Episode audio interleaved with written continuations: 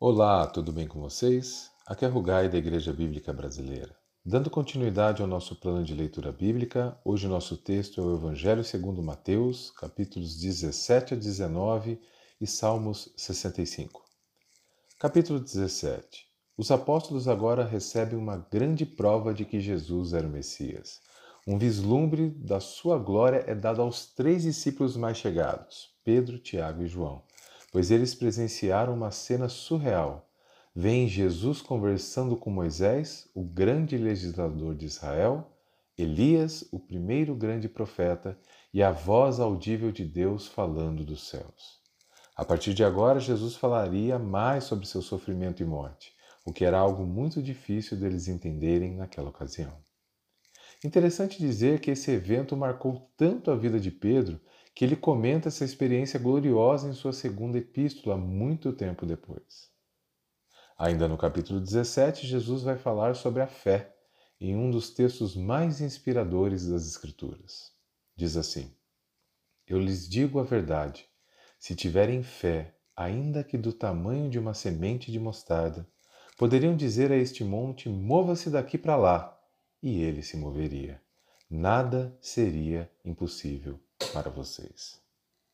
Capítulo 18 fala na esfera dos relacionamentos e ensina que o reino de Deus opera segundo padrões totalmente diferentes dos padrões do mundo.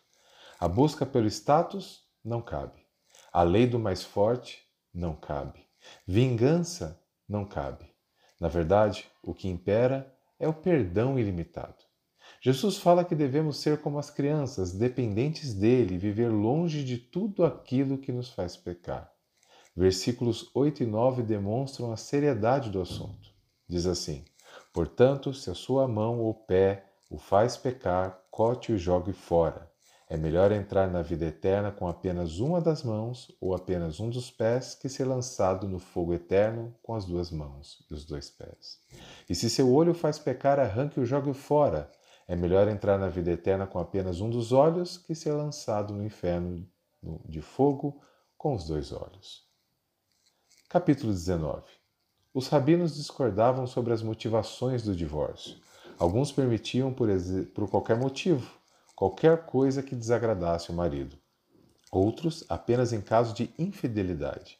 Jesus apela para o propósito original de Deus, quando no princípio criou homem e mulher para viverem unidos para sempre. Também no capítulo 19 vemos a história do jovem rico, homem de muitas posses, que vem perguntar a Jesus o que deveria fazer para ter a vida eterna. Jesus identifica a raiz do problema. Aquele homem amava mais suas riquezas do que amava a Deus e ao próximo. Nesse contexto, poderíamos dizer que se sua riqueza te faz pecar, abra a mão da sua riqueza, pois é melhor entrar no reino dos céus sem riquezas materiais do que com elas no inferno.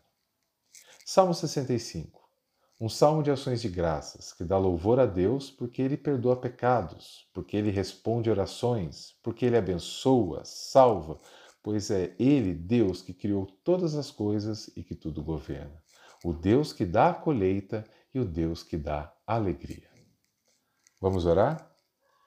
Senhor, queremos te agradecer, Senhor, por essa palavra riquíssima, Senhor do Senhor, que nos ensina, que nos confronta, que nos abençoa, que nos dá direção, Senhor, que nos desperta, Deus. Nós queremos te agradecer a tua palavra tão rica.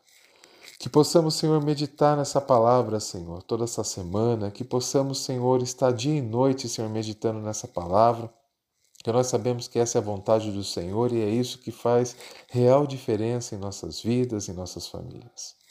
Senhor, cuida de cada um de nós, meu Pai. Cuida de cada um de nós, nos livra de todo mal. Faz com que essa semana, Senhor, seja uma semana, Senhor, de ricas bênçãos, pela tua graça. É o que te pedimos, em nome de Jesus. Amém. Uma semana abençoada para todos vocês. Forte abraço.